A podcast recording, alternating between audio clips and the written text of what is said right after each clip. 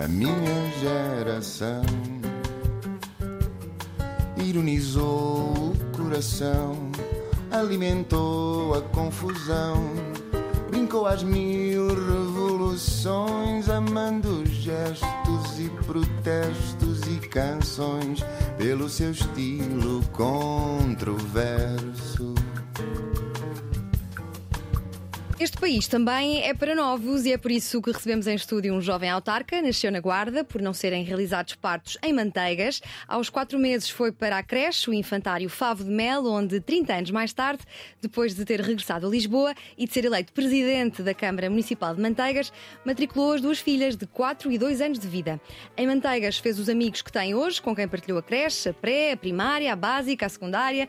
Aos 18 foram todos para a capital, porque para onde fosse um, iam todos. Depois de estudar Direito na Clássica, trabalhou na EY seis meses, seguiram-se sete anos numa consultora francesa, onde foi responsável direto por mais de 3 milhões de euros de faturação. Mais tarde, durante a pandemia, mudou para uma empresa onde não era feliz e despediu-se ao fim de quatro meses para criar a Team IT, uma empresa de recursos humanos preocupada com o bem-estar pessoal e familiar dos funcionários. Em agosto de 2021, arranca com uma campanha autárquica através de um movimento independente que criou e idealizou. E fica a pergunta: qual é a probabilidade de um jovem de 31 anos a viver em Lisboa há 13 ganhar umas eleições autárquicas sem se socorrer dos partidos políticos tradicionais e das suas máquinas propagandistas, com a sua vida pessoal e profissional cheias de desafios e sem tempo para nada? Flávio Massano, muito bem-vindo. Já tens respostas para, para esta pergunta? Olá, Diana. Obrigado pelo convite. Acho que ainda não tenho respostas porque eu próprio faço essa pergunta várias vezes e não consigo chegar a nenhuma conclusão. Consigo perceber que há etapas, que há processos, que se respeitarmos, nós estamos mais próximos de conseguir tudo, tudo isto e, e outras coisas, mas tem que sempre haver um grande fator sorte ou o alinhamento dos astros uh, para que as coisas aconteçam. E felizmente tudo isto me aconteceu nos últimos dois anos de vida, uh, principalmente estes desafios mais, uh, mais diretos, a Team IT e ser presidente da Câmara de Manteigas, mas continuo a achar que tive muita sorte em conseguir passar para as pessoas. Eh, primeiro que conseguíamos criar uma empresa do zero e hoje em dia ter resultados bastante, bastante interessantes e também convencer as pessoas da minha terra que um jovem podia ser presidente de Câmara. Portanto, não tendo respostas, acho que fizemos bem o caminho. Nesta tua incursão no poder local, tens descoberto que poder é este? Que poder tem, efetivamente, o poder local? É um poder que apesar de tudo, eu acho que está em transformação e, modéstia à parte, estou a contribuir, pelo menos na minha terra, para que essa ideia do poder local mude um pouco. Os portugueses ainda olham para hum, a classe política quase como pessoas providenciais que hum. têm de saber, sobretudo, que é preciso pedir a benção quase do, do político em Portugal e uh, os presidentes de Câmara e o poder local, ainda mais se nota essa situação, principalmente nos meios mais pequenos. Portanto, o presidente de Câmara é visto como uma pessoa que pode resolver tudo, ou se não resolver, o culpado por não resolver todos, todos os problemas de uma comunidade.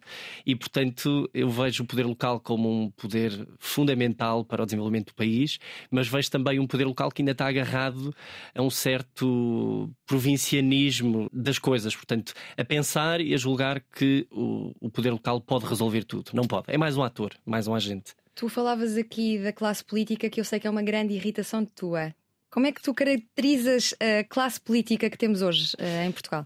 Eu diria que não é uma irritação minha. Eu acho que hoje em dia se sente que é uma irritação de vários portugueses, de várias pessoas, e e o que nós sentimos, eu também neste momento sou político, portanto não uhum, posso. Fazes parte dessa mesma classe. Exatamente. Tenho a dizer que já conheci ótimas pessoas, quer no governo, quer fora do governo, quer noutras autarquias, mas há claramente um, um desacreditar das pessoas na palavra do político. Infelizmente, estamos a caminhar para, um, para uma fase onde os extremismos, o populismo e a demagogia cultiva esse descrédito dos políticos para se afirmarem também eles como políticos, mas com uma mensagem completamente distorcida e que não, não faz sentido no dia. No nos dias de hoje, mas que está a ganhar bastante, bastante palco. Sim, nós mais à frente já vamos dissecar estas uhum. tuas uh, angústias ou amargura em relação à nossa classe política, mas antes de sairmos do poder local e tentarmos uhum. fazer aqui alguma pedagogia, como é que o poder local se relaciona em Portugal com o poder central? Relaciona-se ainda com algum distanciamento, portanto, o poder local muitas vezes, uh, e é para isso que serve. Nós tratamos do problema que as pessoas têm à porta de casa. Portanto, o governo está muito longe, está, como costumamos dizer, está no terreiro do passo e nós estamos a 300 km de distância. E, portanto, um problema lá, mesmo que seja sentido por 3, 4, 5 mil pessoas, conta pouco no final do dia para aquilo que são as opções uhum. políticas do grande país e agora numa crítica mais de centralismo da capital do país. E acho que essa é uma irritação maior do que com os políticos, que se calhar não é tão, tanto uma irritação. E, portanto, a, a relação, apesar de nós estarmos sempre a falar de pessoas e nós termos um contacto direto com quase todos os elementos do, do governo, o que mais nos irrita é que os nossos problemas são pouco ouvidos ainda. Uh, portanto, mas isso leva-nos a outro, outra problema que é o sistema eleitoral. Portanto, o Distrito da Guarda, que é o distrito onde eu vivo, eh, elege três pessoas para a Assembleia da República. Portanto, é normal que os problemas daquela zona do país não contem tanto para a ordem das coisas como Lisboa, que elege eh, uma grande fatia desses deputados. Portanto, o próprio sistema eleitoral de representatividade das regiões está muito desequilibrado. E deveríamos repensar então o sistema eleitoral? Sim, eu acho que há pessoas mais habilitadas do que eu para, para para responderem a essa pergunta, até porque já há vários estudos, mas eu acho que sim, que devíamos repensar, porque está na hora de percebermos que uma região hoje em dia regiões deprimidas, onde as pessoas saem para viver nas grandes cidades, para trabalhar nas grandes cidades ou para estudar.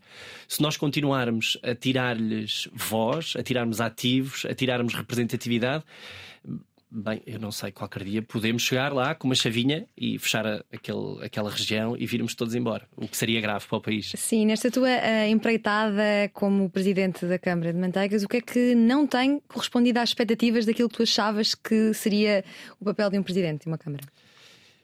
Eu acho que é a grande diferença daquilo que é a minha vida como gestor ou como trabalhador no privado para, para o poder político ou para, para um, o exercer da, da, da res pública é o tempo. Uh, hum. E é incrível como nós temos muitas ideias, queremos fazer muita coisa, mas o tempo uh, aqui é completamente diferente uh, da, do tempo nas empresas.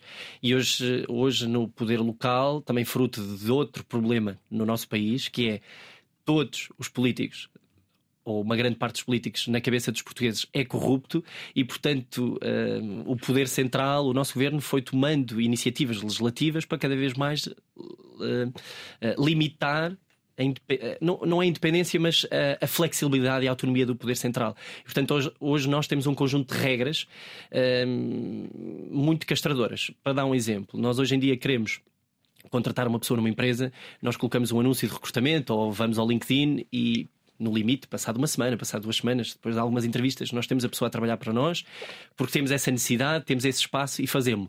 Numa Câmara Municipal, eh, entre a identificação da, da necessidade de contratar e a contratação efetiva, podemos estar a falar de um ano. Quer dizer, é, é muito. Mas foi um mecanismo que, que o poder uh, legislativo encontrou para pôr algumas regras na contratação para a função pública, mas que hoje em dia parece-me a mim que é desajustado da realidade. E aqui uh, faço agora a pergunta ao contrário: o que é que não imaginavas que seria que está a ser, uh, de um ponto de vista positivo?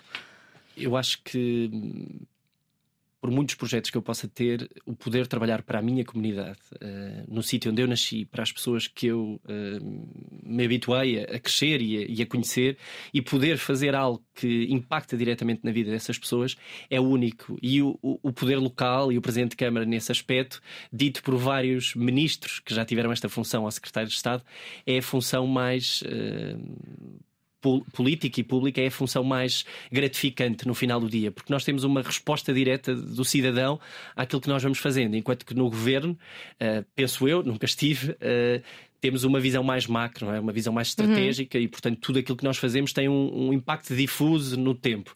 Nas autarquias locais, muitas vezes nós conseguimos sentir que a nossa decisão impactou diretamente na vida daquela pessoa, daquele conjunto de pessoas, e isso é, é algo que me surpreendeu bastante. Como é que se continua o trabalho que era, de outra pessoa? Sentas-te ali numa nova cadeira e há todo um trabalho para trás antes de tu chegares. Essa, é, Toquei aqui num, sim, num ponto difícil. Esse é o tema. E eu acho que isso é uma das coisas que me irrita no poder político. Porque nós temos. Como é que se passam as pastas? Nós temos uma alternância. E o país sabe. Temos um, governo ou um poder local de direita, PSD, uhum. acima de tudo, e temos um, um poder local ou um governo uh, de, de esquerda. Partido Socialista acima de tudo. E, portanto, há aqui uma grande, um grande jogo entre, entre estes dois partidos, onde sabemos que quando um sai, o outro sucede, e quando um sai, o outro sucede, e, e vice-versa. E nós. Hum, quando, quando entramos numa, numa Câmara Municipal, obviamente que há um bom trabalho feito antes e que nós temos que dar continuidade a esse bom trabalho. E o que me irrita é que muitas vezes na política se está-se apenas do contra e, e não se está da continuidade, de dar os parabéns, de valorizar, de poder dizer eu até prometi ou estudei algo na campanha eleitoral, mas cheguei, conheci o dossiê mais a fundo e consigo perceber porque é que estava a ser feito desta maneira. E eu acho que nós temos tido essa, essa abertura e essa capacidade também por sermos independentes e porque, acima de tudo, tenho uma visão muito clara que o que interessa não é ganhar as próximas eleições. Eu estou marimbando para o resultado das próximas eleições, mas é poder fazer o melhor para a nossa população, para uma vila do interior com 3.500 habitantes. Esse é o foco. E eu tenho a certeza que há boas ideias, quer nos concorrentes do PSD, nos concorrentes do PS, no governo anterior, eh, no governo local, e portanto importa pegar nesse trabalho e poder mudá-lo, transformá-lo, melhorá-lo, mas nunca chegar com a postura normal que é sai um governo, entra outro e muda tudo e dizemos mal só porque sim. sim. Não me identifico. E há uma visão de esquerda e de direita na gestão de, do poder local? Uh, há ideologia na gestão de, de, um município ou até de uma freguesia? Eu acho difícil no município do tamanho do, de Manteigas e que são grande parte dos municípios do país são do tamanho mais ou menos do município de Manteigas, tirando as boas seções de municípios com, com grande tamanho. Uh, eu acho difícil haver essa capacidade de distinção entre o que é uma, uma política de direita e uma política de esquerda, porque no final do dia se nós virmos bem os programas eleitorais de grande parte dos candidatos às últimas eleições autárquicas, de grande parte dos municípios portugueses, nós não conseguimos identificar num programa do PSD ou num programa do PS medidas que estejam só num. Uhum. Toda a gente fala sempre dos mesmos problemas. Nós sabemos quais são os problemas identificados nestes, nestes municípios. E mesmo em Lisboa, eh, eu não sei se o programa de um partido e do outro serão assim tão diferentes, porque os problemas os macro, aqueles que têm impacto direto, estão identificados e todos falaram sobre eles. Sim. Um deles, a habitação, por exemplo. Tu notas que a proximidade eh, aqui eh, é importante na resolução dos problemas? Há uma proximidade que não existe no Poder Central. Essa proximidade faz falta. Nós só conseguimos ter um governo forte, na minha opinião, se as pessoas que estão no governo conhecerem a realidade do país. E eu acho que não conhecem totalmente a realidade do país. Uh, o interior, o Nordeste Transmontano, o Algarve, o Alentejo são realidades tão distintas daquilo que se passa aqui em Lisboa que é difícil, uh, que é difícil compreender como é que algumas medidas, como é que algumas decisões são tomadas. O que é que podemos fazer? Todos os políticos deviam fazer um Erasmus por Portugal, pelo interior do país. Eu acho que. Seis meses a conhecer Portugal a fundo. Vai, no mínimo. Que, eu acho que isso não, não resolve só por si, mas acho que devemos exigir que tenhamos pessoas capacitadas, preparadas, que conheçam mais do que o seu bairro, mais do que o seu Sim, grupo de amigos e que estejam efetivamente preparados para liderar o país. O que eu sinto é que hoje em dia eh, as juventudes partidárias e, e o sistema político está muito feito para proteger o que vem a seguir. Não interessa se é bom, se é mais ou menos, o que interessa é que é do nosso partido Sim. e nós temos que, temos que dar lugar a esse. perpetuar o nosso. Mas é triste essa ideia de pensarmos que temos políticos que não conhecem assim tão bem o país, especialmente que, tendo em conta que é um país que não é assim tão uh, inatingível ao nível de quilómetros. Tu dirias que ser presidente de, de Câmara uh, é uma posição respeitada? Eu acho que sim, até pelo que eu disse no início, andar no interior, pelo menos ainda há esta visão muito enraizada de que o Presidente da Câmara é uma figura uhum. quase providencial.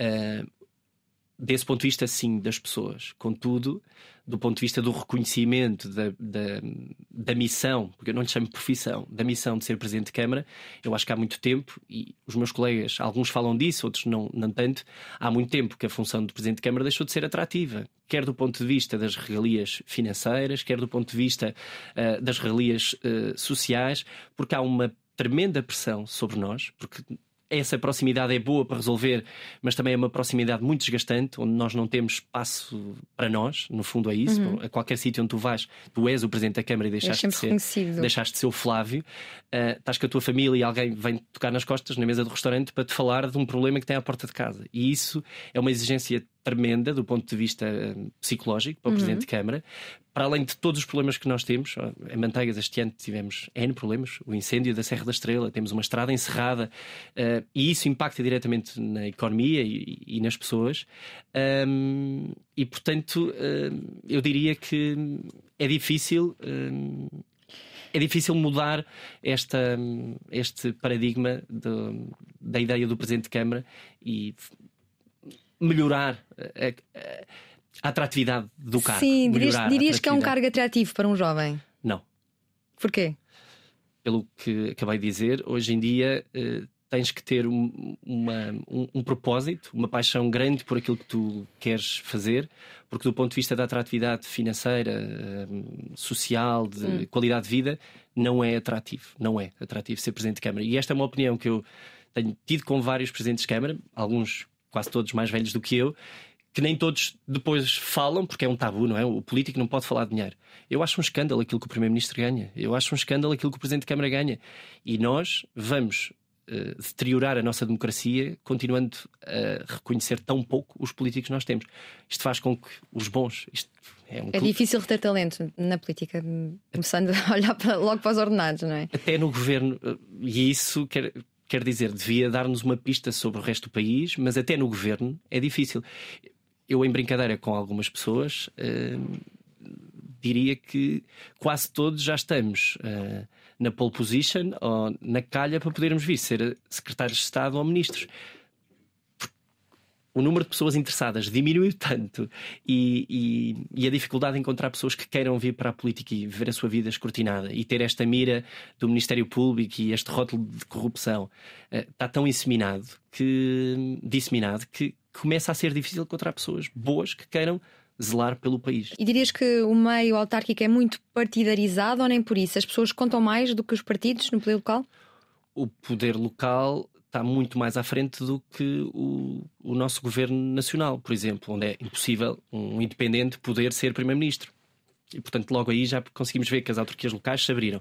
Embora antes destas eleições autárquicas tenhamos tido uma grande polémica, porque os partidos tentaram fechar e dificultar a vida dos independentes, que eh, no total de votos, salvo erro, já são o terceiro ou quarto partido mais representativo em Portugal. Partido, entre aspas. Ou seja, se somarmos todos os votos uh, tidos nas eleições autárquicas, os independentes já seriam a quarta força ou a terceira força política do país. E nesse sentido, as autarquias estão mais abertas um, eh, a sair fora dos partidos. E eu acho que temos também um grande exemplo em Portugal que isto é verdade: é que nós temos presidentes de Câmara que são presidentes pelo PS e a seguir são presidentes pelo PSD e a seguir ainda podem ser independentes. O que quer dizer que se liga muito mais à pessoa em si do que propriamente aos partidos. Embora saibamos que os partidos têm uma legião de, de eleitorado uhum. que está lá sempre. Sim. Isso não se perde. Em Portugal há uma fuga das pessoas do interior. Sentes que também os políticos dessas qualidades acabam por perder qualidade devido a este fenómeno? É uma dor muito grande eu ver o interior que tem todas as condições para, para uma qualidade de vida acima da média. Manteigas foi eleito, eleito, quer dizer, depois de um estudo da Mark Test, foi considerado o Conselho como melhor qualidade de vida do país. Pelo IPDT, há cerca de dois meses, recebemos um reconhecimento de terceiro destino turístico de maior sucesso de Portugal. Um, e apesar de tudo isto, conseguimos ter dificuldade em fixar pessoas e atrair pessoas para o interior. E obviamente que um, os políticos do interior também perdem aqui alguma vontade ou notoriedade. Embora eu ache que, no meu caso, é precisamente o contrário.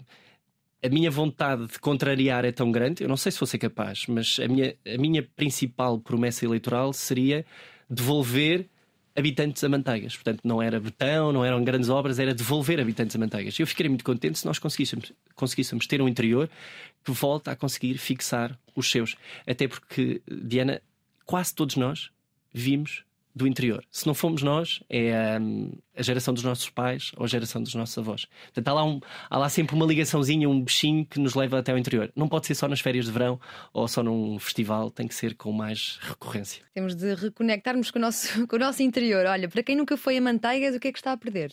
Bem, Manteigas está, é, é, património mundial da Unesco, somos geoparque, somos, estamos em pleno coração natural da Serra da Estrela, somos um município, como eu disse, com a melhor qualidade de vida do país, temos provavelmente em termos de camas uh, de hotelaria. Hum. Uh, temos, provavelmente seremos dos conselhos que têm a, maior relação entre habitantes e número de camas, portanto temos, uh, temos uma forte, um forte pendor turístico e acho que hoje em dia ir a Manteigas é conectarmos também com a natureza, com, com o nosso interior, termos qualidade de vida e olha, eu fiz umas contas um bocadinho à merceeiro uh, da minha vida aqui em Lisboa e eu perdia mais ou menos 37 dias por ano, 37 dias úteis, portanto, fazendo 8 horas por dia, eh, eu fiz uma média de 37 dias úteis por ano no trânsito. E com essas 30... A Comissão Europeia dava ano passado uma média de 15 dias. 15 dias. Tu ultrapassas claramente a média. 15 dias totais. Sim. Se reduzirmos para dias de trabalho, são os tais 37, que é o dobro Sim. de 15, mais ou menos. E e no interior, olha, eu hoje saio de casa, passado um minuto estou a deixar as minhas filhas numa creche que não me custa 500 euros ou 600, como eu pagava em Lisboa, e passado um minuto estou no trabalho e às 18 horas estou em casa a brincar com as minhas filhas e a ter tempo de qualidade. E isso uh, quer dizer, uh, acho que todos nós, um dia mais tarde, vamos perceber que nos está a passar ao lado esse tempo, essa qualidade de vida e essa oportunidade de vermos crescer os nossos filhos. Eu ontem vi um post no Instagram que dizia que nós só temos 18 verões ou 18 férias com os nossos filhos e que devíamos aproveitar. Já começaste a contá-las. Eu já comecei a contá-las, é isso mesmo. Mas esta tua decisão de ir para o interior não foi assim tão fácil e já, já lá vamos mais à frente. Dirias que és regionalista? Achas que seria importante para o interior? Sou um regionalista convicto, portanto acho que temos que, na lógica daquilo que temos estado a falar, da proximidade, da importância das pessoas que nos governam conhecerem os reais problemas de cada região, eu acho que a região centro tem tudo para ser uma região muito forte, com um papel preponderante na organização política do nosso país, até porque temos dados eh, e temos, eh, temos um peso importante para o país, quer ao nível de exportação, quer ao nível de desenvolvimento tecnológico e de investigação, temos universidades de Coimbra, Coimbra, da Aveiro, da Universidade da Beira Interior. Ou seja, nós temos tudo neste polo que pode ser eh, trabalhado ainda com maior proximidade e com maior cuidado transformar um país eh, um país que é pequeno, que até é um bocadinho ridículo falarmos de interior, região centro, norte e sul, porque nós em 5 horas estamos de uma ponta à outra do país, e acho que a regionalização pode aproximar o poder de decisão das pessoas, e logo se o poder de decisão está mais próximo das pessoas, à partida há um maior conhecimento da realidade que é preciso tratar. Para fecharmos aqui o capítulo dedicado à pedagogia sobre o poder local, o que é que cabe a uma autarquia e o que é que cabe ao Estado Central na ótica de Manteigas e na ótica das várias localidades? Está na lei aquilo que são as competências de, da Câmara Municipal e tudo o que tem a ver com o nosso dia a dia, com, com o nosso bem-estar, com a nossa com as nossas uh, funções principais do município, portanto, proporcionar qualidade de vida a quem vive, uh, são tudo competências da, da autarquia. Hoje em dia, cada, com cada vez mais competências. Tudo o que era educação, que nós já passaram para os, já passou para os municípios. Uh, ação social, que também era do Estado e vai passar para os municípios. Saúde, que era do Estado e vai passar para os municípios. Cada vez mais os municípios estão a acumular uma quantidade de tarefas que, até como eu disse, é difícil termos cada vez mais tarefas, mais competências, termos cada vez mais dificuldade em contratarmos, porque é preciso dizer-se isto, e ainda bem que estou aqui porque posso dizê-lo: um técnico superior da função pública entra início de carreira com 1.200 euros. Eu acho difícil, hoje em dia, nós convencermos alguém a vir como técnico superior para uma Câmara Municipal ou para uma entidade qualquer governamental a ganhar 1.200 euros ou 1.250. Portanto, essa pessoa vai preferir trabalhar no privado. E depois quem vai para o público muitas vezes são pessoas que eh, se acomodam mais rapidamente ou mais facilmente ou que são menos aversos à tomada do risco e, e a carreiras mais fulgurantes. Portanto, eh, eu acho que cada vez temos mais competências, temos uma dificuldade em contratar, atrair talento e depois temos o tal eh, a tal dificuldade que eu te falava no início de demorarmos um ano, por exemplo, a fazer um processo de recrutamento. E, portanto, saúde, segurança, proteção civil, hum, educação, apesar de tudo, o Estado continua a ter aqui uma visão macro e competências que os municípios, apesar de terem uma parte delas, não substitui o, o Estado. O melhor autarca, o melhor presidente de uma Câmara Municipal será sempre um, um local e alguém com muito amor àquele sítio? Não sei, eu conheço autarcas ótimos, incríveis uh, e que têm transformado a região onde são presidentes de Câmara. Eles, as suas equipas, obviamente que não, nunca é um trabalho só de uma pessoa, apesar do Presidente de Câmara ser o líder dessa, dessa estratégia. Mas eu acho que se nós gostarmos, se nós tivermos uma paixão especial por aquele, por aquele lugar, podemos fazer diferente também pelo tal conhecimento que nós temos. Mas isto é como nos clubes de futebol. Um, um treinador do Sporting pode ser um excelente treinador noutro clube qualquer. Portanto, não quer, não quer dizer que seja que haja uma relação causa e efeito, mas eu acho que ajuda bastante se tivermos uma paixão grande pelo sítio que estamos a, a gerir.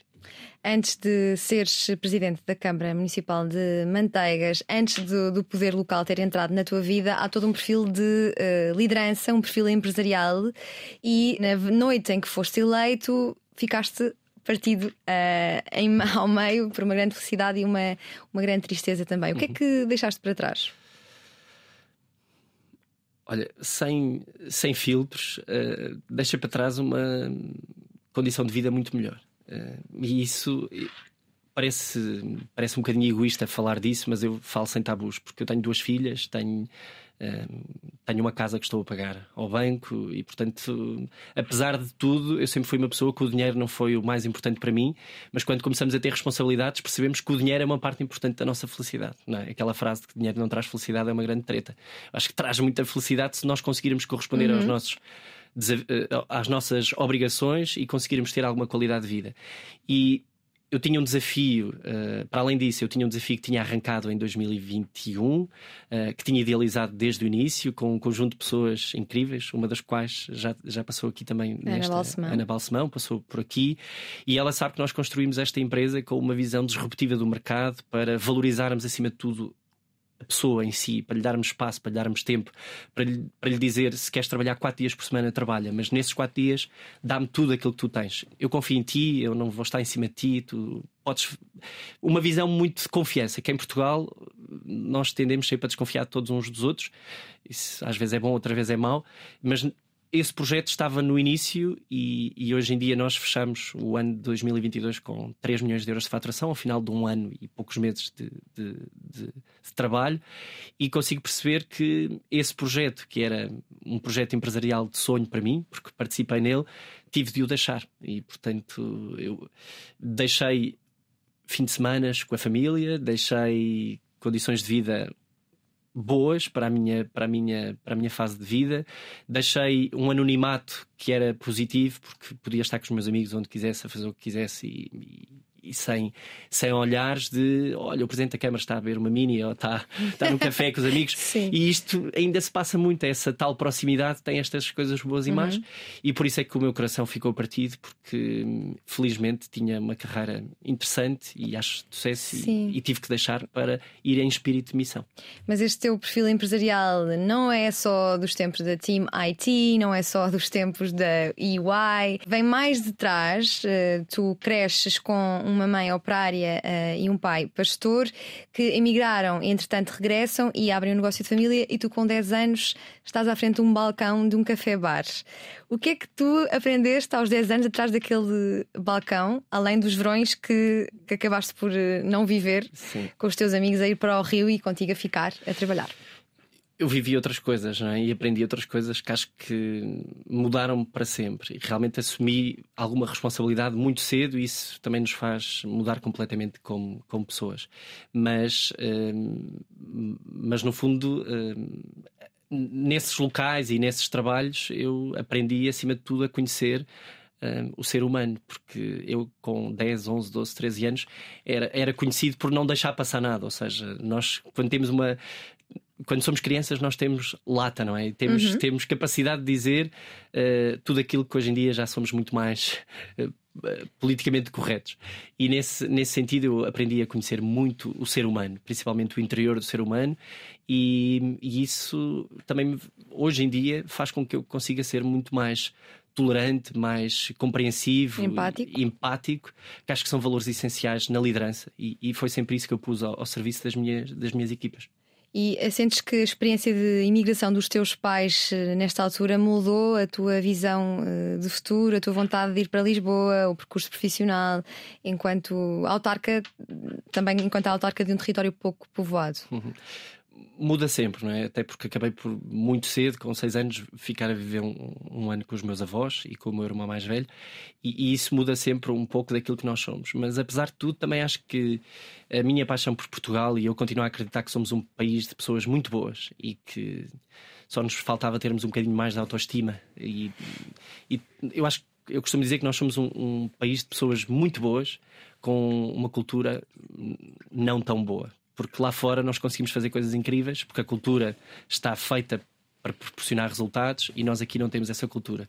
E, e como eu estava a dizer, eu, eu, continuo a amar o meu país, não tenho nenhum chamamento para viver fora de Portugal, não, eu continuo a acreditar que, seja no interior, seja no litoral, seja na capital, seja no Porto, nós temos um país que precisa de um olhar atento, diferente, precisa que nós sejamos empáticos, sejamos uh, tolerantes e consigamos entender que o poder da transformação deste país está em nós. E, portanto, eu, eu acho que ainda há muito para fazer aqui em Portugal, uh, em Manteigas, no interior, e, e essa, essa minha fase nunca me fez querer sair, precisamente, nunca me fez querer abandonar nem desistir dessa, dessa missão. Voltando a esses tempos em que tinhas 10 anos, sentes que a vida hoje é mais fácil ou mais difícil para, para as pessoas? Para a nossa geração? Ou... Para as pessoas de manteigas? Eu acho que tem os dois lados. Uh, por um lado, é mais difícil porque, porque temos redes sociais, temos, uh, temos mais. Uh, temos mais temos mais uh, capacidade de dizermos e de desrespeitarmos o próximo em vez de estarmos a, a trabalhar em comunidade. Ou seja, perdeu-se muito um espírito de comunidade, não só em Manteigas, mas quase em todo o país, que foi transferido para as redes sociais. Ou seja, hoje as pessoas colaboram e dão a sua opinião, não nos fóruns onde antes se juntavam para contribuir para, para o bem dessa comunidade, mas para passarmos o dia nas redes sociais e, e, e dizermos uma data de coisas que, que, a mim mete. Isso é que me irrita mesmo, não é? Essa falta de tolerância. E, portanto, desse ponto de vista, nós pioramos. Contudo, eu não consigo dizer que o, que o nosso país, eu não sou dessas pessoas que diz que o nosso país não está melhor. Eu acho que há indicadores que estão maus, que nós temos que melhorar, mas há coisas que melhoramos muito. Quer dizer, nós não podemos ser saudosistas e olhar para trás e, e dizer que no tempo do, sei lá, para ir mais atrás, antes do 25 de Abril, é que era bom porque as pessoas eram, eram honestas, era, porque era uma pobreza extrema, éramos analfabetos, o nosso país, em 50 anos de democracia, praticamente, também ainda tem muito resquícios desses tempos. Portanto, eu acho que estamos melhor. O, o país está melhor, temos, somos um país mais livre, mais aberto, mais cosmopolita, uh, mas temos coisas onde perdemos valores. E eu acho que temos que voltar também ao tal back to basics. Nós temos que recuperar alguns valores comunitários acima tudo, de pertença, de envolvimento, e, e, nesse sentido é que eu acho que estamos, estamos a perder, não é? E acho que um, o facto de certos partidos políticos estarem a crescer tanto é precisamente a cavalgar essa falta de união da comunidade, porque disparamos em todas as direções, descredibilizamos o próximo e depois é normal que os ódios e os extremismos surjam. Eu tenho muito medo disso. Mesmo. Sim, eu queria aqui continuar a falar sobre o que é viver uh, em manteigas num contexto de, de interior, mas uh, aproveitando que falaste das redes sociais, sei que é uma das tuas indignações é o uso que fazemos das redes sociais. Queres desenvolver esta ideia? Fiquei uh, curiosa. Eu acho que, eu, eu, por exemplo, eu fui, fui antes de vir, fui ao café da RTP e entrei e, e se calhar se eu fosse extremamente sensível, havia duas ou três coisas que me podiam ter irritado. Mas não me irritaram porque as pessoas são educadas, entram, esperam, respeitam, mas nas redes sociais nós perdemos toda esta capacidade de, de resistir. E portanto, nós temos um teclado à nossa frente, nós não conhecemos as pessoas, e aquilo que é mais fácil é partir para a discórdia, mas utilizando sempre uma linguagem que me parece que nós nunca utilizaríamos no dia a dia. Ou seja, eu, noutro sítio qualquer público, eu não o conseguiria fazer, mas nas redes sociais, não sei porque nós ganhamos uma coragem eh, que nos fazem ceder a, a, muitos, a muitas uh, frases impropérias que eu não compreendo. Como é que nós conseguimos desrespeitar tanto uma pessoa que não conhecemos? E, e conseguirmos estar ali num, num bate-boca sem qualquer então, resultado. Então, acompanhas Cristina Ferreira quando foi ao Parlamento defender que devia haver uma entidade de reguladora do, do ódio que se uh, espalha nas redes sociais? Eu nem sabia disso. não, não, sigo propriamente. Eu descobri no extremamente desagradável com a Joana Marcos. Pois, não, não acho que seja. Acho que. Isto aconteceu, de facto. Pois, tem que ser, tem que ser pela educação, tem que ser pela, pelo, pelos exemplos que as nossas, que as nossos filhos e as nossas filhas têm em nossa casa, tem que ser por uma tem que ser por uma preparação das próximas gerações e não tanto por comissões ou obrigações. Quer dizer, eu acho que essa, essa, essa polícia, esse policiamento do, do correto não, não serve para nada, honestamente, porque causa o, o, o resultado muitas vezes eh, oposto e inverso. Sim, agora então regressando às pessoas no interior, sentes que são mais coesas por estarem inseridas num meio com menos pessoas, as ligações acabam por ser mais fortes. Tu mesmo tens um grupo de amigos muito próximo que te acompanhou ao longo de todo o seu teu uhum. crescimento. Eu não sei, no meu caso, sinto que essa ligação da terra, de, de termos crescido e, e, vivido naquele contexto, fez com que a nossa ligação seja, seja única. E eu tenho muitos amigos de outras terras que viveram também, que têm Sim. essa mesma ligação com esse mesmo do grupo de amigos desde sempre. Eu acho que aqui é mais fácil os teus pais viverem no, em Capodorico e depois mudando de, mudando de bairro e tu vais atrás dos seus pais para a escola de Alvalade e depois vais para Lourdes e depois vais para Benfica e no fundo eh, deixas de ter sempre o mesmo elo de ligação aos teus amigos, que no interior isso, isso não acontece, até porque grande parte destas terras só tem uma escola. Portanto, ou vais para essa escola ou sais Sim. da escola. E essa ligação é, é incrível, porque no fundo essas pessoas acompanham-te para o resto da vida. Sim, tu tiveste uma infância completamente livre de ecrãs, eh, sem computadores, sem consolas, sem, sem dispositivos eletrónicos. É também esta a educação que queres dar às tuas filhas? Uh, gostava, mas não é possível, porque hoje em dia as crianças nascem numa era diferente, numa fase diferente. Nós não tínhamos não tínhamos consolas, nem ecrãs, nem telefones, nem Playstations, porque pura e simplesmente as famílias não tinham capacidade financeira para, nessa altura, comprar esses equipamentos, porque eram poucos, ainda estávamos, estavam a surgir, e hoje, eh, hoje isso é impossível. Os nossos filhos também nos veem, somos um mau exemplo. Porque... Mas a tecnologia parece que está a, está a dar pouco cabo do discernimento de alguns adultos não é ainda mais prejudicial sendo dado às crianças tão cedo? Esse, esse é um debate eterno. Nós, eh, nós ainda não conseguimos perceber, acho eu, qual vai ser o impacto daquilo que nós estamos a fazer aos nossos filhos. Eu, hoje estamos constantemente com o telefone na mão, porque vai cair aquela chamada, porque vamos receber aquele e-mail, porque há aquela notificação e obviamente que os nossos filhos nos veem também como esse e exemplo. São esponjas. E são esponjas. E no fundo conseguimos perceber que eles não estão a fazer nada mais, nada menos do que a mimetizar aquilo que nós uh, lhes ensinamos. Qual o impacto disso no futuro? Eu acho que já começamos a ver alguns sinais nas gerações mais, mais novas, portanto, a geração agora é Z, certo? Já estamos na Z. YZ, y, andamos, andamos na Y. Exato. Um... Nós somos millennials. Exato, nós somos millennials. Para quem nos ouvir, parece que já somos. já somos velhos e acabados, entradotes. Não, mas começa, come, começa a surgir estas novas gerações e eu acho que já se nota, mas tenho alguma curiosidade para perceber como é que as minhas filhas vão chegar a uma fase mais adulta da, uhum. da vida delas e o, o que é que a tecnologia vai significar para elas. Ainda por cima, hoje estamos a entrar aí em. Então vamos, não vamos entrar na fase adulta das tuas filhas, que ainda não aconteceu, mas na tua, quando atinges a maioridade, vens para Lisboa estudar Direito e foi por altura, foi quando chegaste à Associação Académica que conviveste com muitos daqueles que viriam a ser adjuntos, chefes de gabinete, secretários de Estados ou ministros deste país. Dizias-me tu. E dizias-me também que isto não é necessariamente bom, na grande maioria dos casos a Faculdade de Direito de Lisboa é uma faculdade, apesar de tudo, elitista. Uhum. Eu senti isso. Também lá andei, não sei, lá passei. Não sei se agora ainda é, mas sei em, do que falas. Em 2008, quando entrei, vindo da província, senti claramente que caí de paraquedas num, num ecossistema muito protegido, muito um, filhos de advogados, filhos de políticos e nada contra, atenção. Mas e jovens já com muitas ambições muitas políticas. ambições, muito conhecimento da política e eu vinha já em partidos também. Sim, eu vinha quase como um jovem virgem de, desse, desses vícios e, e desses vícios, dessas situações. virgem de vícios é muito bom. Uh, e pensava, uh, bem, isto não é necessariamente bom porque comecei a perceber desde muito cedo que faz-se de tudo, tudo aquilo que nós criticamos na vida adulta, dos partidos já acontecia na Associação ali. de Estudantes ali. E portanto eu só conseguia ver uma, uma incubadora de políticos na, na minha faculdade, porque realmente, aliás, eles estão por aí, alguns muito bons, certamente, mas alguns com. Hum, com práticas e com atitudes que eu consigo reconhecer já dessa altura. Sim, e quando é que tu te apercebes? É logo no primeiro ano? E será que isto é, são boas notícias? Quer dizer que temos jovens que logo aos 18 anos já sabem que querem ser primeiros ministros e adjuntos e chefes de gabinete e secretários de Estado e ministros?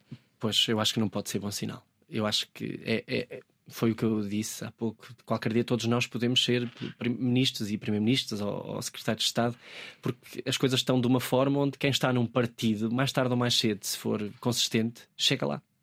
E, e deixamos de olhar para, para, o país e deixamos de olhar para, para o governo como um sítio onde, na minha opinião, deviam estar os melhores. Só assim é que o país consegue ter ambição, ter estrutura, ter visão, ter uh, proporcionar melhores condições de vida às pessoas.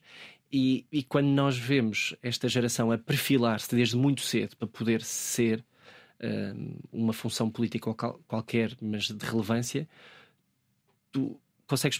Mas esta pessoa sabe pouco da vida ainda. Portanto, ela nunca saiu desta bolha, nunca saiu desta, deste ecossistema, não conhece o país, não sabe quais são os problemas do país real, mas ele vai ser Primeiro-Ministro ou vai ser Ministro. E isto arrepia-me um bocadinho, porque acho que o processo devia só ao contrário. E dirias que as estruturas de poder à pequena escala funcionam de forma similar às de grande escala? Completamente iguais. Não há, não há diferenças. Eu, em terridade, pertencia a uma juventude partidária. Um, porque na altura todo, todos, todos fomos. Mas é aquilo que durante muito tempo, agora acho que se tem trabalhado para desconstruir essa ideia, mas durante muito tempo se acreditou que para fazeres política em Portugal terias de estar inscrito numa Jota. Sim, durante. Talvez ainda se acredite. Mas porque o palco estava reservado para essas pessoas. E, e repara, para fazeres parte do governo, tens de continuar a estar num, num partido.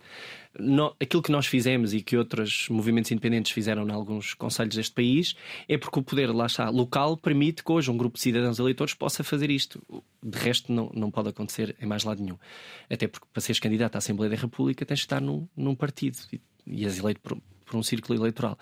Um, e portanto eu diria que é, é muito. É muito difícil conseguir uh, distinguir as grandes estruturas das pequenas, porque eu acho que aquilo vem. A disciplina vem top-down e é tudo igual. Obviamente que há pessoas diferentes no meio disto tudo, não é? Mas as métricas, as diretrizes são iguais e aquilo que se faz hoje fazia-se há 15 anos atrás. E porquê é que não é bom que assim seja? Estamos a perpetuar um sistema de vícios, como me falavas há pouco, que dá sempre oportunidade aos, aos mesmos? Eu, eu acho que transmitimos ao país principalmente, lá está, o país real, aquele que sofre na pele o aumento dos impostos, a classe média, as pessoas que ganham o ordenado mínimo, conseguem perceber que não há também na política mobilidade social. Ou seja, esta coisa tão importante que nós. Uh, no outro dia tiveste uma convidada que é importante que os filhos de pastores possam chegar ao topo da, da carreira profissional, seja ela qual for. E eu acho que quando nós começamos a perceber que isto é para aqueles para um grupo restrito de pessoas, nós começamos a desconfiar do sistema e começamos a, começamos a não nos conseguir rever nas pessoas que nos representam. E por isso, mais uma vez, eu digo: é isso que faz com que tenhamos partidos que não, não te oferecem nenhuma solução, não te oferecem rigorosamente nenhuma solução a crescer, porque eles cavalgam esta mensagem de que é só para estes, uh, eles não sabem o que fazem, não sabem o que dizem e, e portanto, depois vem o ódio, vem o xenofismo, vem o racismo, Sim. vem tudo isso atrás. E tu vês alguma semelhança entre a política autárquica e a política das associações de, de estudantes? Lá está, política é política e eu consigo perceber que é, é tudo muito, muito semelhante. Uh, a política autárquica essencialmente é feita de partidos. Os partidos têm formas de chegar ao poder.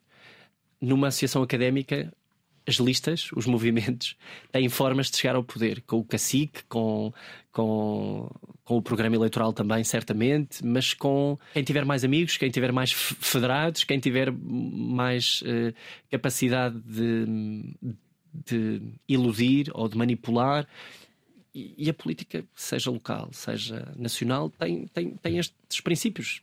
Mas pronto. É... Sim, tu tens um, um, percurso interessante do ponto de vista de quem sai da clássica, não foste para uma sociedade de advogados, foste para o setor empresarial. Porquê que achas que assim foi? Vem de, de, dos seus tais 10 anos em que já eras um, um empreendedor? Ou terá alguma coisa a ver com esse, essa desilusão que tiveste com, com aqueles que fazem a política em Portugal? Sendo totalmente transparente, eu acho que mesmo no final do curso, no, no quarto ano, e depois quando fui para, para, para, fazer mestrado, que acabei por não fazer, não fiz a tese, eu sentia sempre que não havia espaço para mim. E, e começava a ficar preocupado como é que alguém eh, que continuava a ter sotaque do interior, como é que alguém que não tinha os mesmos conhecimentos na capital ia conseguir deixar os pais orgulhosos porque ia ter um trabalho. E, e, nesses escritórios de advogados, eu, a minha sensação, eu não estou a dizer se é verdade ou não, porque acabei por nem sequer concorrer, a nenhum deles, um, a minha sensação era que não eram para mim. Já estavam, já estavam reservados para um certo número de pessoas. Okay. E, portanto, a certa altura surgiram outras oportunidades onde eu sabia que havia entrevistas, onde eu sabia que havia dinâmicas de grupo, onde eu sabia que concorriam duas mil pessoas. No meu caso da UI, lembro-me de ter sido um ano com, com envio de 2 mil CVs. E aí tentei a minha sorte e felizmente fui uma das Mas pessoas. Mas também não gostaste do facto de ser tão grande eu gostei da a experiência foi... eras, um, eras uma palha eras uma palha num palheiro. Sim era. Eu adorei a experiência. Aliás conheci pessoas ótimas que ainda hoje guardo com, com carinho e conversamos e, e é ótimo. Esse meio ano que estive lá foi ótimo para para conhecer uma estrutura profissional onde onde onde contactamos com vários, vários clientes de grande dimensão, com, com estruturas incríveis, mas não me identificava porque desde pequeno que eu prefiro ter a oportunidade de fazer a diferença e contar do que ser apenas mais um que está uh, a fazer uma, uma tarefa, digamos, repetitiva, não é? Uhum. Ou... Já tivemos aqui dois convidados que, que, partilham exatamente do que acabas de dizer: foi o Diogo Mónica e a, a, Cristina também, a Cristina Fonseca. Tu sentes que a progressão de carreira para os jovens uh, em empresas estrangeiras é mais fácil do que em empresas portuguesas? Essa é uma boa questão e nunca, nunca tinha pensado nisso desse ponto de vista. Eu acho que nunca trabalhei numa empresa portuguesa. Uh, o grupo francês, a UI também não é portuguesa, apesar de terem estruturas uhum, de liderança em Portugal, uh, feitas por, por, portugueses. Eu acho que as empresas portuguesas uh, talvez tenham menor dimensão, algumas, não é? Outras, outras talvez não todas tenham esses tais lugares mais reservados para, para lideranças hereditárias, não é? Uhum. Portanto, nós sabemos que há, há grupos económicos que, sa que, sabemos que são os filhos e os netos, nada contra, quer dizer, alguém construiu isso e, portanto, faz, faz sentido. E nas empresas internacionais que arriscam no nosso país, muitas vezes partem também do zero, contratam pessoas e não há uma, um hereditarismo. Portanto, as pessoas sucedem-se pelo mérito, pelo talento, pela competência. E desse ponto de vista, eh, eu não posso queixar das experiências internacionais que tive, porque realmente todas elas dão muito ao trabalhador, ou seja, dão muito à, à pessoa. E se tu deres uh, o que tu sabes e o que tu tens, uh, tu consegues perceber que elas recompensam. A experiência que tu tiveste atrás de um balcão deu-te uma, como dizias, uma capacidade de saber ler, de compreender o outro, de colocar-te no, no, lugar dele. Isto são competências humanas, as designadas uh, soft skills. Achas que já são suficientemente valorizadas em Portugal? Eu, pelo menos, já há muito tempo que ouço as empresas eh, a indicarem que valorizam mais as soft skills do que, do que propriamente as. Isso vemos sempre nas conferências, que são, são, são eh, competências muito necessárias, mas na prática. Na prática, eu acho que sim. Uh, Vou-te falar do, do meu setor, tecnologia. Hoje em dia, uh, nós estamos a conseguir dar trabalho e contratar pessoas que nem sequer têm licenciatura. Há uns anos atrás isto era impensável. Nós estamos a conseguir contratar pessoas que, pelo seu esforço em casa, pelo seu trabalho, pelo seu autodidatismo, conseguem, ao final de um, dois anos, estarem a receber salários e vencimentos superiores a de um técnico superior da função pública. E, e portanto, uh, o, o setor que eu conheço é um setor que é muito aberto, muito livre, muito. Uh, gerador de oportunidades e portanto eh, eu quase que diria que para as minhas filhas eu lhes, diria, eu lhes vou sugerir que sejam uh, engenheiros informáticos ou programadores porque é, é uma área que está em crescimento e que tem uhum. gerado muitas oportunidades para várias pessoas que podem vir filhos do pastor ou de outra pessoa qualquer, ou filhos do ministro, que são todos tratados da mesma forma porque as oportunidades são muitas. A Ana Balsemão, que já aqui mencionámos, mencion... dizia-me que gostou muito de sair da Team IT por ser uma empresa tão virada para os funcionários, preocupada com o bem-estar dos funcionários, com preocupações, dizias-me tudo, de descentralização do mercado de trabalho. Qual era a estratégia? Já a empresa, já a empresa continua a ter e tinha uma ideia de valorizar o interior. Porque nós sabemos que voltando um bocadinho atrás, a pandemia, se teve alguma coisa positiva, foi uh, o trabalho remoto e foi a possibilidade de percebermos que conseguíamos trabalhar a mesma sem estar todos os dias no nosso local físico. E a Team IT, nascendo em plena pandemia, em 2021, e começando-se a idealizar até um, um pouco antes, conseguimos uh, ter logo a perfeita noção que o nosso modelo de negócio não podia ser centrado em Lisboa, num escritório físico, onde todas as outras empresas estão, tínhamos que distinguir-nos. E essa possibilidade de descentralizarmos o mercado de trabalho é, é uma resposta a isso mesmo, ou seja, poder eh, conferir aos jovens de Manteigas, da Guarda, da Covilhã, do Fundão, a possibilidade de trabalharem na terra deles. Porque há ainda uma ideia muito grande uh, e muito enraizada no interior que para tu receberes um salário minimamente digno, tens de vir para Lisboa. E isso hoje em dia já não, já não é uma realidade. Nós conseguimos. Através do teletrabalho. Exatamente, através do teletrabalho ou através de empresas que até têm como grande foco contratar pessoas que são do interior. Ou seja, nós queremos que tu fiques lá, cria a tua família lá. E qual é a porcentagem da economia portuguesa que pode funcionar nesses moldes? Não sei, mas uh, o setor tecnológico, quase todo ele, pode funcionar nesses moldes. Todo o país, uh, uma boa parte do país funcionou nesses moldes. Hoje em dia temos empresas que continuam a olhar eh, por trás do ombro a pensar que o trabalhador está na praia ou que está no, num sítio qualquer e que não está a trabalhar e, portanto, chamou toda a gente novamente para o escritório. O que é que isso no setor tecnológico se traduz? Em perda de talento, logo. E tu eras muito feliz na Team IT? Muito feliz uh, e, e às vezes tenho muitas saudades porque escolhemos pessoas uh, para fazer parte desta equipa que tinham todos valores muito próximos, a empatia, a tolerância, o, o, podermos falar abertamente sobre os nossos problemas e termos capacidade de admitir não estamos bem um, ehm, ou, ou, estamos bem, era a chave e continua a ser a chave desta empresa, é podermos estar como somos. E não foste tão feliz numa outra empresa antes da Team IT, onde ficaste apenas 4 meses. O que é que aconteceu? Eu, depois de 7 anos no, numa empresa, despedi-me porque recebi uma proposta para ser CEO, diretor executivo de uma, uma empresa concorrente de outro grupo. Uhum. Estava com dificuldades de crescimento e queriam um impulso novo. E que tu uh, quiseste despedir-te no primeiro dia em que lá chegaste? Eu, quando cheguei a essa empresa, eu, lá está. O que, é que, tu, tu, que, é que foi revelado no primeiro dia? Tu há pouco fizeste uma pergunta que é o facto teres trabalhado atrás de um balcão e conheceste tantas pessoas durante tantos anos, deu-te essa capacidade de ler pessoas. E são os feelings. Eu entrei naquela empresa e eu no primeiro dia sabia que tinha, entre aspas, tomado uma, uma, uma, má decisão. Uma má decisão. Porque li, esperei para ver, mas. Mas que indicadores é que recebes? Recebeste? Vamos sempre, vamos sempre bater, acho eu, ao mesmo, ao mesma, à mesma, ao mesmo fator que é a honestidade, não é? Tu quando, tu quando és contratada, quando tu és namorada num processo de seleção, eu sei, as coisas são todas sempre muito bonitas, é tudo sempre muito perfeito, mas tu não esperas é que no primeiro dia consigas perceber de imediato que isso não corresponde à verdade.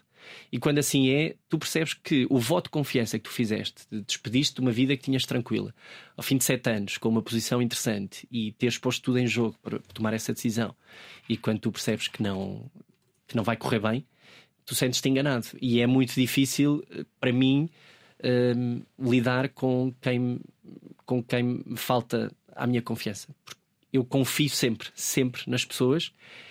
Um, porque sei que as pessoas podem confiar em mim. É, e, e, portanto, tento sempre ter este, este padrão alto. E quando eu percebo que não, se não correspondem, uh, é uma ferida que abre e, e, tenho dificuldade em, em superar. Sim, mas é, é, importante falarmos sobre estas desistências. Eu também me despedi de uma empresa há depois de cinco meses e é sempre difícil, de, porque é pouco tempo. Será que fomos, será que fomos nós que estivemos mal? Mas de facto, tu passaste por uma experiência em que estavas muito mais, mais feliz e, e sais também dessa experiência em que estás feliz para, para, para o cargo que tens hoje? Não dava para ser Presidente da Câmara e CEO ao mesmo tempo?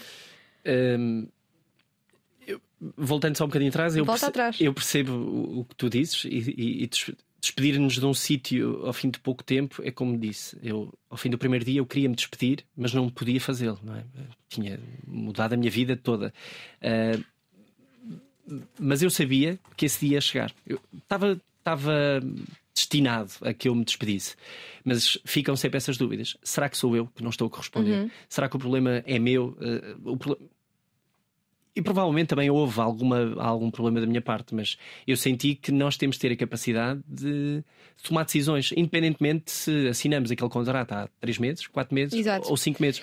Porque no limite eu tomaria aquela decisão uh, sempre, tivesse ou não tivesse oportunidades que a seguir apareceram. Sim. Portanto, eu não estava feliz e não ia contribuir para desgastar a minha e, saúde mental. Mas com essa experiência, como é que depois to uh, tomas uma decisão? Com essa experiência de, de, perceberes que há coisas, há decisões na nossa vida que podem não ser muito duradouras, como é que depois tomas a, a, aceitas o peso da responsabilidade de uma candidatura destas que não podes sair depois de quatro meses? Na prática, podes deixar de ser presidente de uma Câmara passado quatro meses, mas não faz sentido nenhum depois de uma campanha e de acreditar verdadeiramente num projeto, despediste passado quatro meses. A questão é que eu acreditava verdadeiramente no projeto da empresa, no projeto autárquico, que nasceu quase ao mesmo tempo, mas porque já estava decidido.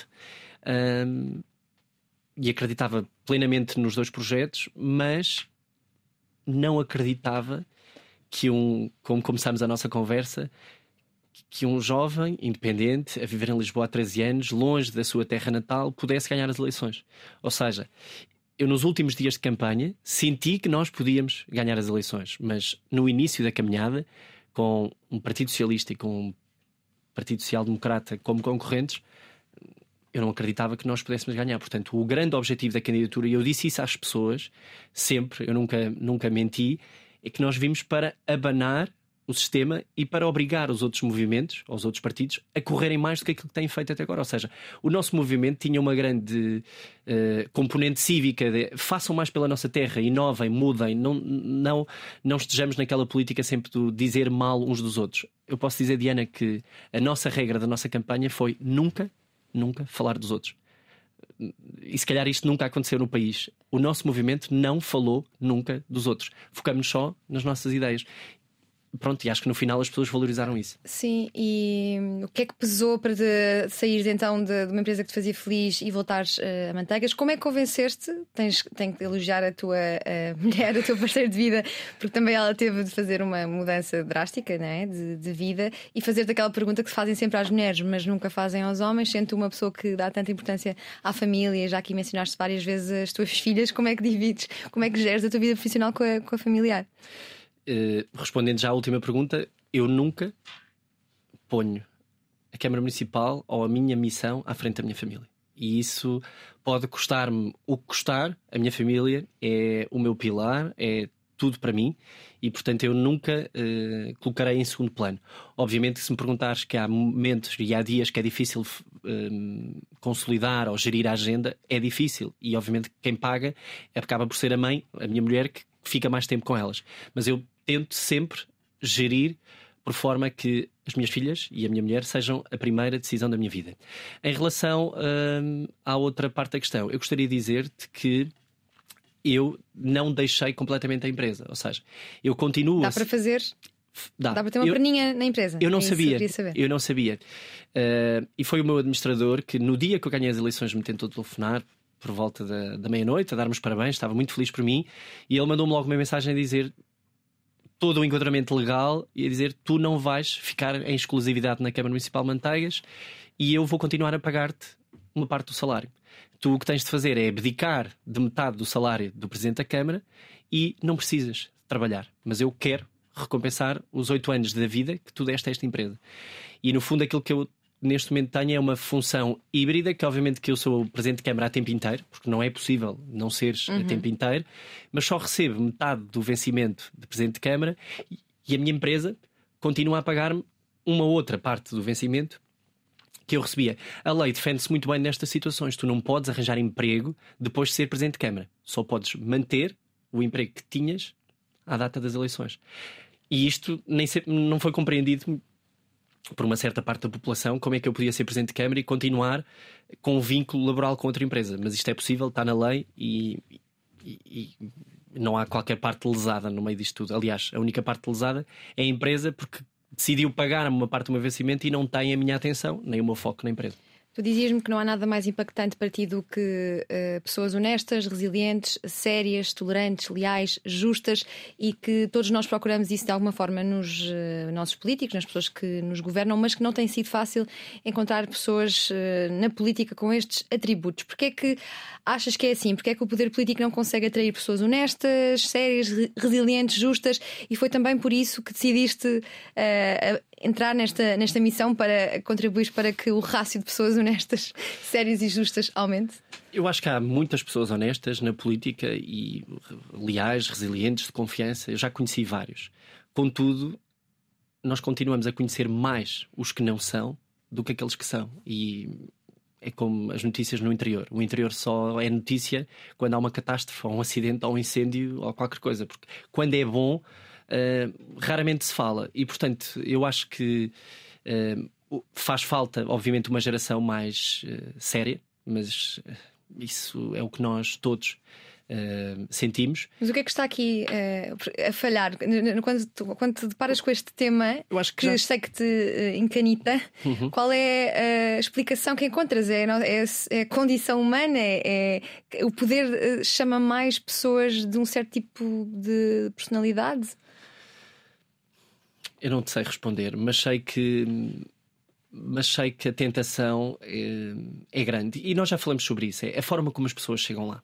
Ou seja, enquanto não tivermos uma política que premie os melhores, que reconheça, que atraia e consiga fixar os melhores, nós vamos ter que nos sujeitar àqueles que vão aparecendo.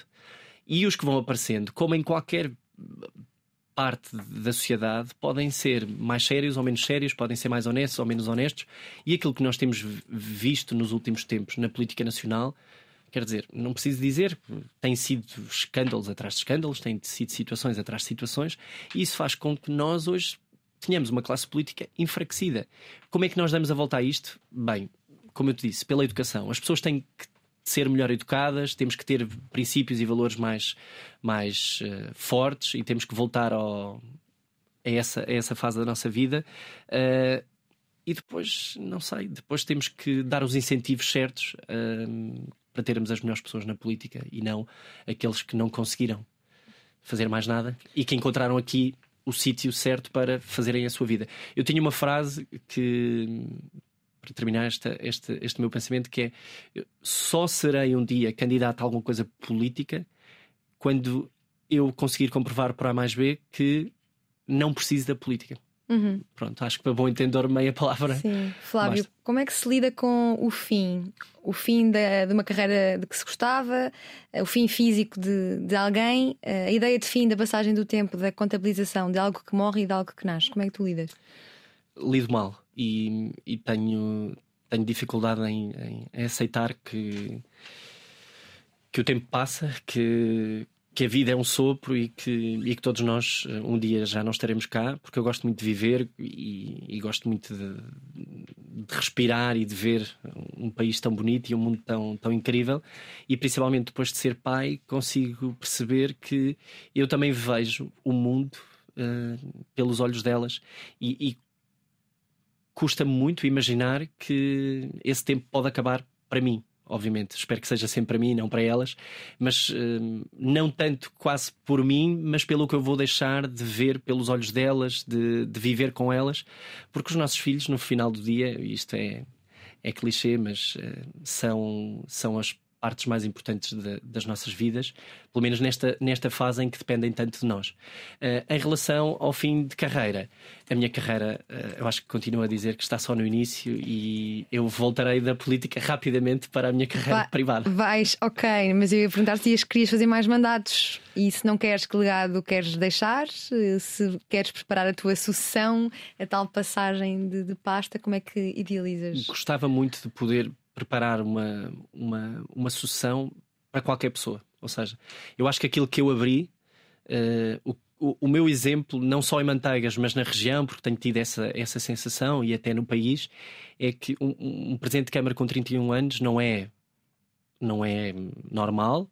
Uh, e, e, eu não é sinto é regra. não é regra e eu sinto que no, nas próximas eleições autárquicas vamos ter candidatos mais jovens porque eu desbloqueei ali um sentimento de que a política não era para jovens uhum. uh, não era para a nossa geração e, e eu o meu exemplo, não fui só eu, é a nossa equipa, que era toda muito jovem, demonstrou que pode ser. E portanto, eu acho que nos próximos tempos uh, vamos conseguir preparar esse caminho, não para alguém que suceda às minhas ideias, mas para alguém que suceda, uh, do ponto de vista político, o projeto que nós queremos para o interior, para Manteigas. E desse ponto de vista, eu não sei dizer ainda se quer ser candidato ou não, porque muitas coisas pesam e tu há pouco eu acabei por não te responder como é que faço a gestão da minha família. Se a minha mulher disser que já chega de estar em manteigas ou se ela disser que não as coisas não estão a resultar, eu tomo a decisão nesse dia, não abandono nunca o mandato que assumi, porque acho que aí é, um, é, um, é, um, é uma questão de honra e de palavra cumprirmos os mandatos para os quais somos eleitos, mas em cada momento eleitoral eu tomo a devida decisão. Sim. Sem surpresa, já extrapolámos o nosso tempo, mas uh, vou tomar a decisão de saltar todas as perguntas que tinha para aqui e centrar-me nos livros aqui para fechar. Disseste-me duas obras muito curiosas. Uh, as, Vinha, as Vinhas da Ira, uh, um livro bem grande do Steinbeck. Eu do Steinbeck só li coisas pequeninas como a Pérola, mas vi, mas, mas vi o filme. E é um filme bastante impactante do ponto de vista da miséria é do, do, ser humano. Porque é que, porque é que te marcou alguma lembrança eh, em relação à tua infância? Eu, eu não vivi essa miséria do livro, nem, nem pouco mais ou menos, mas tive uma infância difícil e, portanto, é, lá está. Acho. Eu nunca me considerei um coitadinho e acho que essa visão do vou dar aqui mais uma acha política, que é uh, o facto de, de, às vezes sermos, uh, virmos de um, de um extrato social da, do, do, início da pirâmide, nós temos que ser de esquerda, ou só a esquerda é que nos defende, e nós temos que ser uh, socialistas. E essa ideia eu nunca, nunca comunguei dela. Eu acho que nós não a nossa condição, de onde nós vimos, não pode marcar aquilo que nós, nós queremos ser no futuro. E temos que lutar contra isso. Em vez de entrarmos no rebanho do olha, aqui vai o rebanho dos coitadinhos, e portanto tu tens essas condições todas e preenches os resíduos e vai atrás, eu acho que nós devíamos era mostrar às pessoas que sai desse rebanho, vai na outra direção e luta, uh, porque no nosso país ainda há essa mobilidade social. Eu gostaria de acreditar que isto ainda existe, pelo menos no meu caso existiu. E portanto, quando eu leio As Vinhas da Ira, é impossível não não me identificar com os exemplos de superação e de, e de, dificuldades que aquela família viveu nos Estados Unidos da América, mas que hoje em dia, se quiseres perceber o que está a acontecer no litoral alentejano e no, hoje em dia quase por todo o país, com, com a vaga de imigração que dorme sem qualquer condição e que está à beira da estrada à espera que passem os empresários com as carrinhas para escolher quem é que vai apanhar fruta naquele dia. Está a acontecer em Portugal, embora a comunicação social nesse sentido não, não esteja a dar devida atenção a este, este assunto, mas está a acontecer cá. Identifico-me com isso porque, no fundo, é uma mensagem muito forte de, de resiliência, da tal superação, de honestidade e que demonstra que no meio da maior miséria há sempre espaço para amor, carinho, dar a vida pelo, pelos nossos, pelos que mais amamos e ainda estender a mão ao próximo, que é que é o que o livro mostra. Uma família muito pobre que vive à beira da estrada, mesmo assim consegue estender a mão a outras famílias que passam pela mesma dificuldade. E isso é um exemplo, para mim, incrível de como o ser humano pode ser bom. É preciso sair desse rebanho e subir à montanha, à montanha mágica. Eu trouxe este Onde livro. eu vivo também, na montanha. Exato. Eu trouxe este livro que é uma autêntica montanha, podem, podem ver. E tu há pouco perguntavas-me porque é que estava marcado nesta página. Eu vou dizer-te que está marcado nesta página porque nesta, quem está a acompanhar através de vídeo consegue ver que ainda falta bastante. Foi aqui que eu fiquei. Okay. Este livro, fui um mês para Moçambique e foi o livro que, que eu levei. Uh, na altura, depois tropecei em minha cota e achei que fazia mais sentido uh, ler algo uh, que me fizesse entender melhor aquele país e deixei o livro por terminar, porque também eu sou uma vítima dos tempos e de não conseguir arranjar momentos de solidão para acabar grandes obras. E esta é uma grande obra. Tu dizias-me que é a obra mais magistral que já leste. Um grande amigo de infância que tenho dizia-me o mesmo. Porquê que todos devíamos subir esta montanha mágica de Thomas Mann? Precisamos de nos sentir pequenos? É útil sentirmos-nos pequenos? eu não faço mais nada na minha vida do que sentir-me sempre pequeno e continuar com continuar com a mesma humildade com que, com que cheguei até aqui, pensando às vezes em grande, mas sempre com esse valor de saber de onde vim e o caminho que tenho que fazer. E este livro mostra-nos como uh, somos uh, pequenos pela dimensão do que está aqui escrito, pelo interesse, pela capacidade de um autor uh, quase nosso contemporâneo, portanto. É do século passado, mas é, é, é nosso contemporâneo. Como é que alguém consegue transformar em livro ideias tão dispares e tão distintas. E tudo isto com uma narrativa que centra no tempo. E tu paraste nessa página 200 por aí, e, e o próprio livro está ordenado conforme o tempo. O primeiro capítulo conta a chegada de, do Jens Kastorp uh, ao, sanatório. ao sanatório, à montanha, e conta os primeiros 10, 15 dias por aí, em 200 páginas ou 300, e depois os últimos capítulos da vida dele é muito rápido. E essa brincadeira do tempo, e ele tem ali uma passagem incrível, uh, demonstra-nos que realmente o tempo tem vários significados. E, e tu podes ter muito tempo na vida e no final do dia espremeres e ele não contou para nada, e teres pouco tempo na vida, mas que significou tanto e que tu viveste tanto que tu dizes no final foi tão bom. E essa memória tu vais guardá-la e tu vais lembrar-te sempre dessa fração de tempo. Enquanto, por exemplo, o tempo da pandemia, que foram dois anos, tu não consegues guardar nada desses, desses, desse tempo. Porque te esqueceste, Sim. porque e, não foi valioso. E no interior tem-se mais tempo, é por isso que tu terminaste o livro e eu não, que vivo na cidade. Posso dizer-te que, como tu, comecei este livro num verão e. Quanto tempo? É isso que eu te vou dizer. O meu amigo disse que, que, demorou duas semanas e foi numas férias e foi com bastante não, compromisso. Não, eu, eu comecei este livro numas férias de verão e na praia, uh, portanto, litoral, e li 150, 200 páginas e parei. Ele estava-me a consumir, era muito maçudo. Foi mais ou menos muito maçudo, parei, sim. E parei. Tive um ano sem tocar no livro e depois fui 15 dias de férias para Manteigas e junto ao Rio Zezer, no meio da montanha, eu li o livro todo. E posso dizer-te que mais tarde vim a saber que este livro tem muito a ver, o que ainda o torna mais especial, com manteigas. Porque a expedição científica da Sociedade de Geografia de Lisboa, em 1881, dirigiu-se para a Serra da Estrela para fazer uma expedição científica, e nessa expedição ia o médico Sousa Martins, um dos médicos mais famosos do país e que inventou ou que trabalhou a cura uh, para uh, a tuberculose. E como é que se curava a tuberculose? Tens resposta nesse livro, na, em altitude, com o ar rarefeito. E as Penhas Douradas, não sei se conheces, Diana, em Manteigas, são o primeiro sítio do país onde se curaram doentes de tuberculose. E Sousa Martins foi muitas vezes a este sítio, a dar voz, uh, tirar ideias deste sanatório para trazer para Portugal. E as Penhas Douradas estão intimamente ligadas com o sanatório da Avós, pelo médico Sousa Martins e pela cura dos doentes, doentes de tuberculose. E são 832 páginas que dizem os entendidos devemos ler uh, antes de morrer. Eu acho que acho que devíamos ler e, e, acho que não nos devemos. A dica que deixo às pessoas é que não se deixem assustar uh, com o ritmo do livro uh, nas primeiras páginas, porque ele depois avança a bom ritmo e fala-nos de temas da condição humana, de filosofia, sobre um, tudo um pouco. Isto é um manual para a vida. Até aos seis anos cresceu como filho de uma operária fabril de lanifícios e de um pastor da Serra da Estrela.